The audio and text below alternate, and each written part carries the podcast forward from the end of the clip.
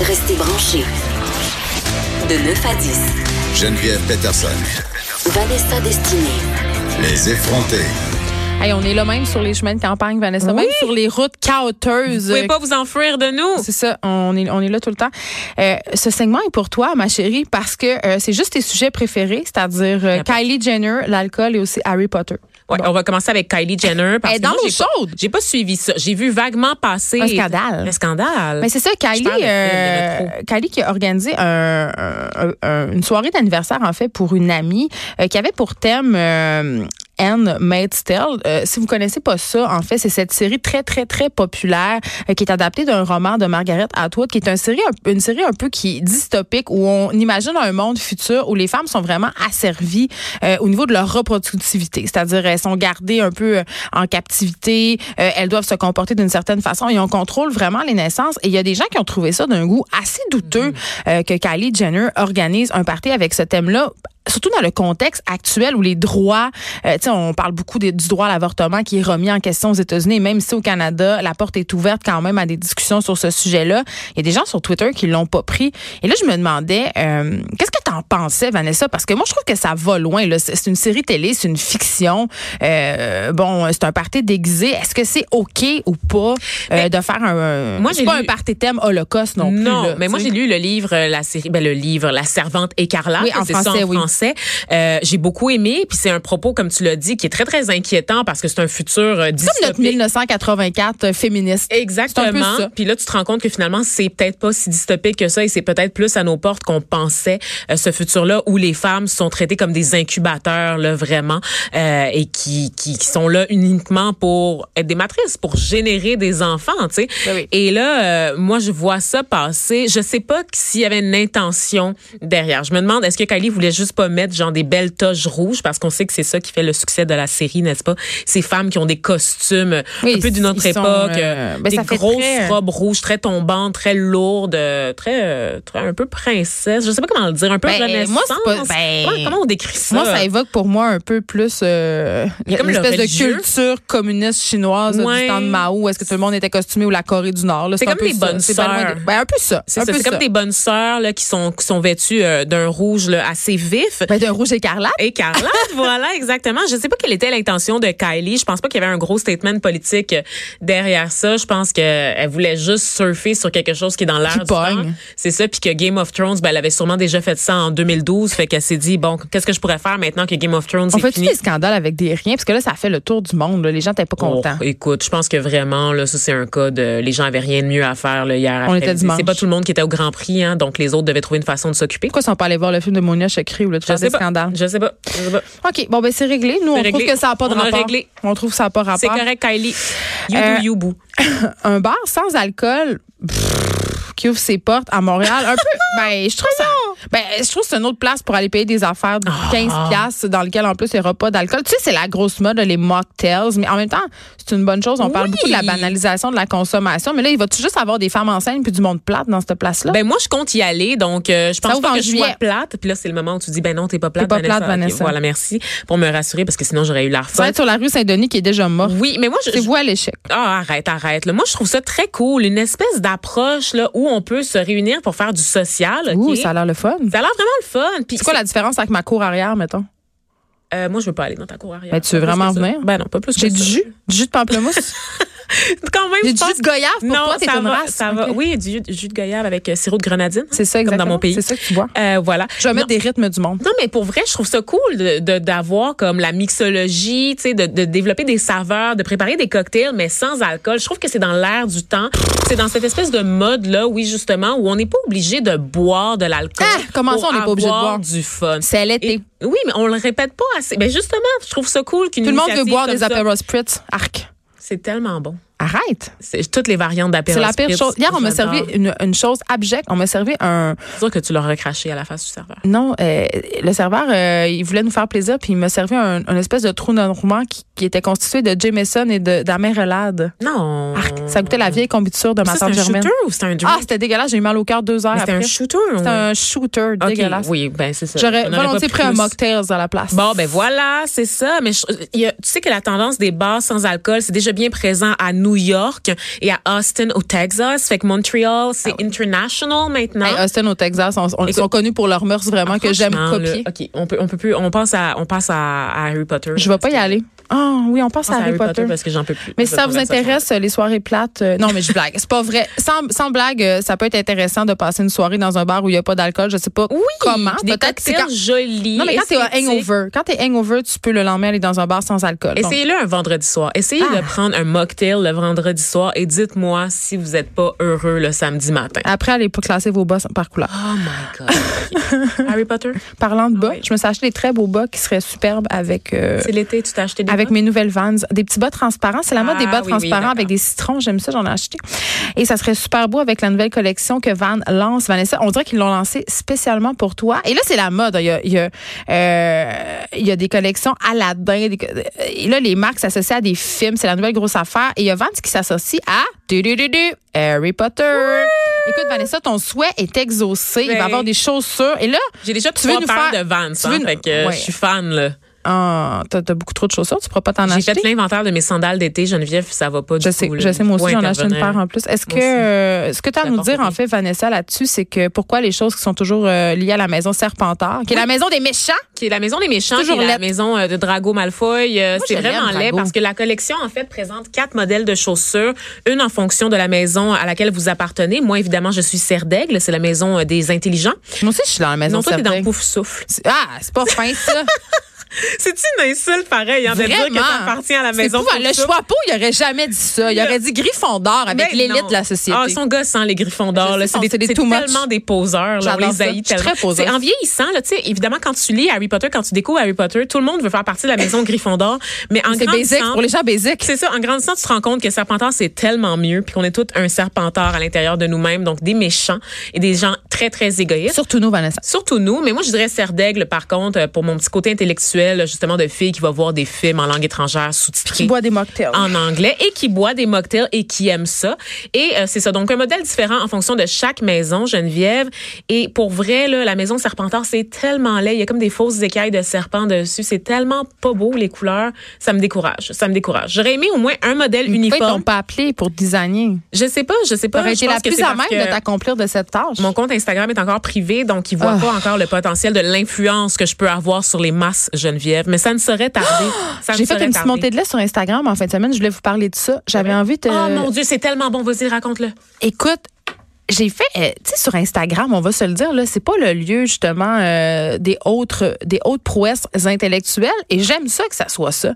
J'aime ça euh, faire des stories insignifiantes où je vous parle euh, de ma passion pour les chips, mais je suis aussi capable de faire autre chose dans la vie. Mais on dirait qu'il y a des gens qui comprennent pas ça. Donc, euh, la semaine passée, pour rire, j'ai fait une story où j'avouais que je gagnais jamais contre les chips, c'est-à-dire que j'arrivais chez nous souvent l'après-midi que j'avais faim et que là je me faisais croire d'être Gwyneth Paltrow des pauvres et de manger plein de bonnes petites choses pour la santé et que ça finissait indubitablement par ma main dans un sac de chips. C'est c'est inoffensif comme story, là, on a vu pire là.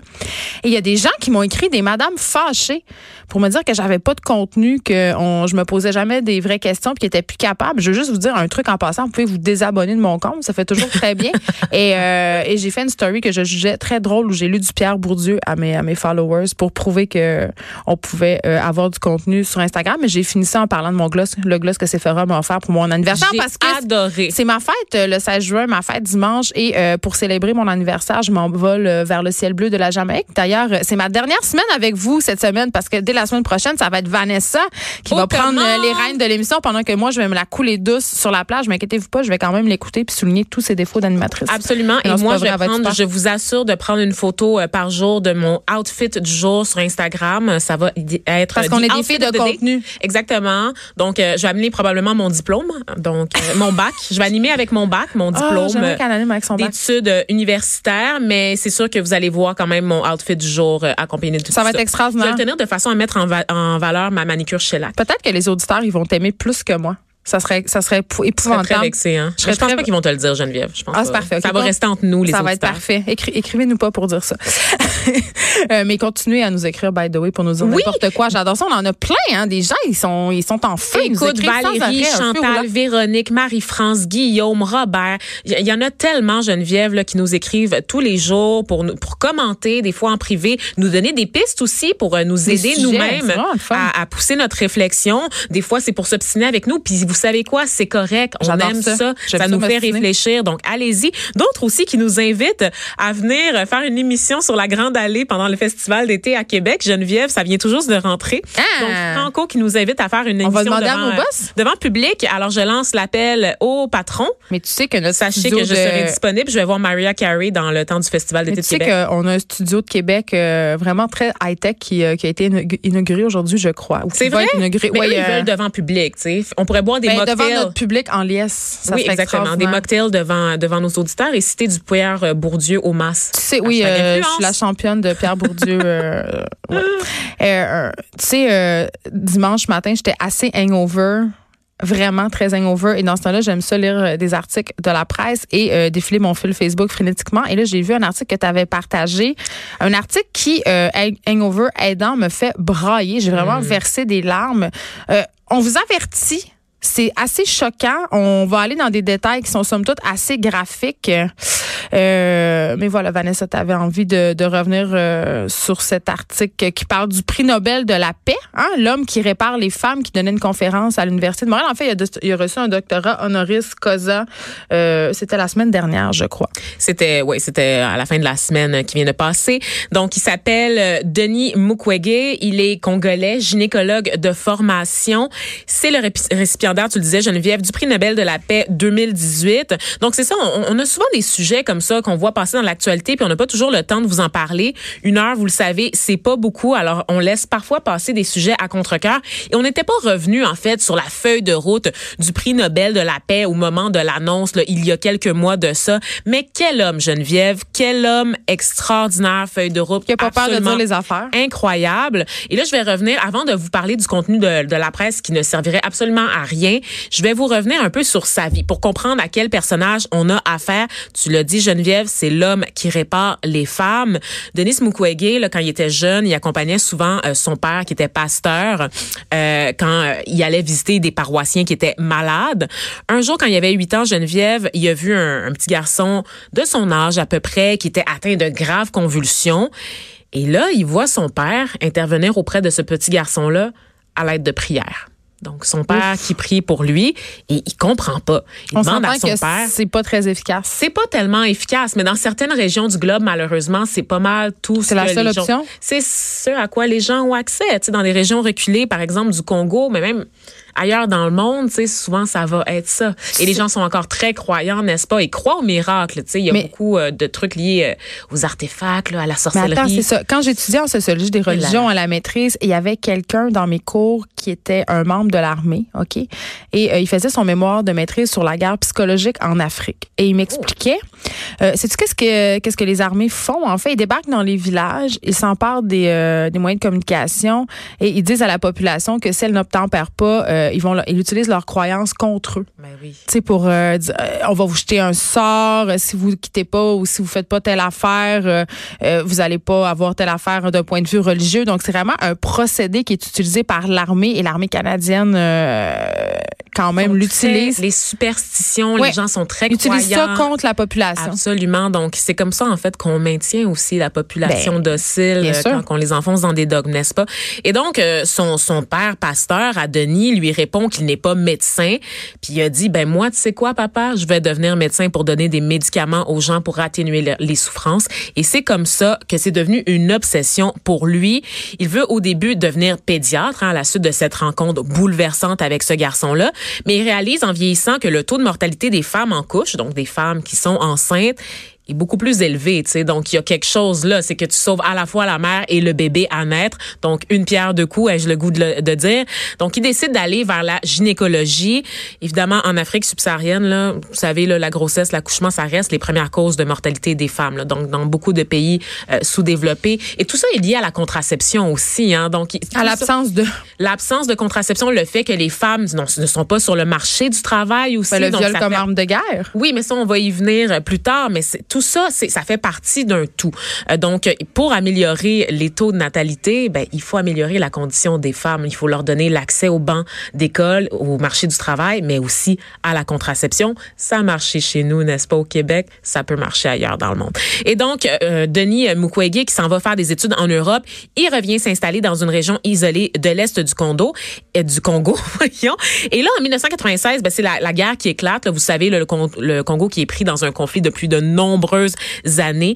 L'hôpital où il travaille, il y a- un attentat. Et là, lui, il échappe, il échappe de justesse à la mort, OK, alors que presque tous ses collègues sont assassinés.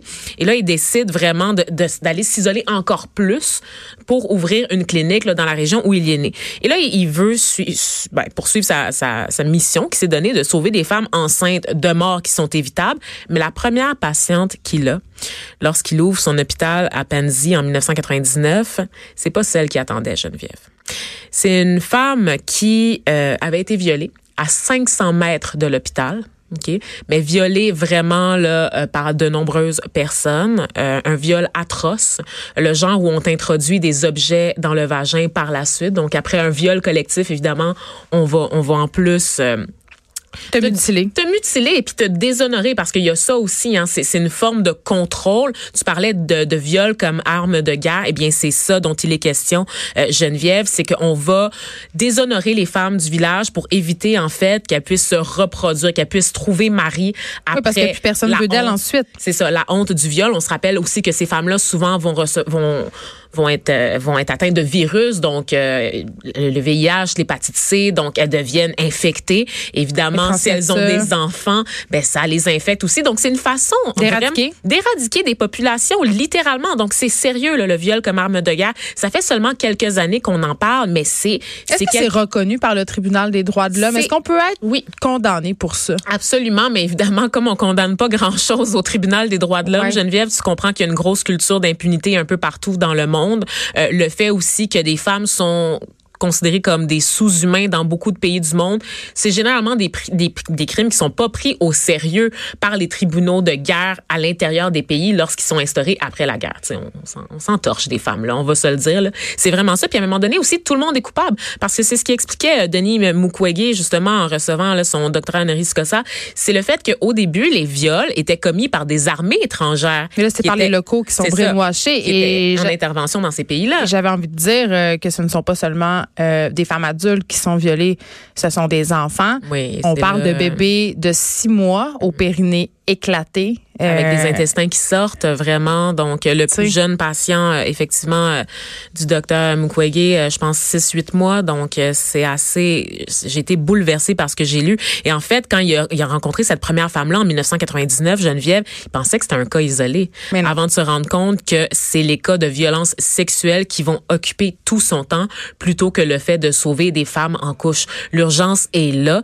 Et lui, c'est tellement politique, en fait, ce qu'il fait, c'est qu'il se rend compte que c'est systématique et ça devient des viols de masse pour éradiquer des populations et décide d'entreprendre des tournées un peu euh, partout dans le monde pour avertir les gens de ce qui se passe dans son pays, puis aussi ailleurs en Afrique. Et c'est là qu'on prend conscience, en fait, du viol comme arme de guerre. Mais ça, là, cette prise de parole-là a failli le tuer parce qu'en 2012, il y a eu Mais une tentative d'assassinat contre sa personne. Pas un attentat contre l'hôpital, contre sa personne, directement. Mais Parce qu'il dérange. Tu sais, on entend ça, puis on, on lit cet article-là dans la presse, puis tout le monde est remué, tout le monde est touché, euh, tout le monde pleure. Écoute, euh, on- quand on parle de bébés agressés, d'enfants, de femmes violées, il y a personne qui est insensible à ça, bien évidemment, mais on referme vite son journal, puis on passe à notre appel. Mais j'avais envie de te demander, euh, puis c'est la question euh, qu'ont posé beaucoup de gens qui ont assisté à la conférence euh, de ce bon monsieur-là. Euh, Qu'est-ce qu'on peut faire? Y a-t-il quelque chose à faire?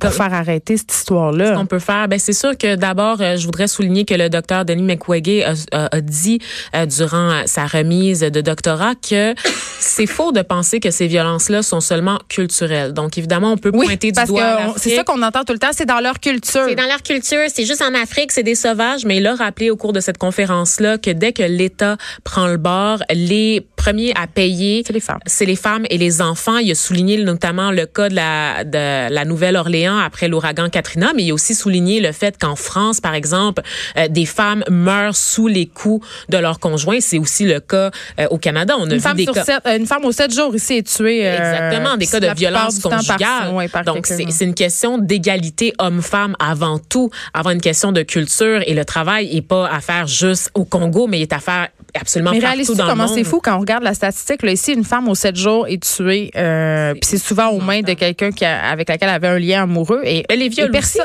personne fait rien. C'est comme si on n'en parle pas. On n'en parle pas. Et c'est toujours ça. Les viols, les meurtres de femmes, ce sont toujours aux mains de gens qu'elles connaissent. Il y a quelque chose dans la façon qu'on traite les, les, les, plaintes de femmes. Et ça, on l'a vu, là, notamment dans les cas de violence conjugale ici, Geneviève. Elles sont pas prises au sérieux. Elles sont laissées à elles-mêmes et on les repousse carrément dans les bras euh, de leurs assaillants. Puis c'est assez fou. Donc, qu'est-ce qu'on peut faire? Ben, s'impliquer, donc, axer sur le militantisme, envoyer des lettres à nos députés, leur demander d'intervenir de faire pression sur des gouvernements euh, à l'étranger. Ça, c'est ce qui est pour de l'étranger. De notre côté, chez nous, ben, s'assurer, en fait, de promouvoir l'égalité homme-femme. Ben, ah arrêtez de dire qu'on a atteint l'égalité homme-femme euh, et qu'on n'a rien à faire à ce sens-là. Là. Puis je le sais que là, on a parlé de l'Afrique, que ça semble très loin, mais ça se passe aussi ici, chez nous. Là. On, vient, on vient de le dire.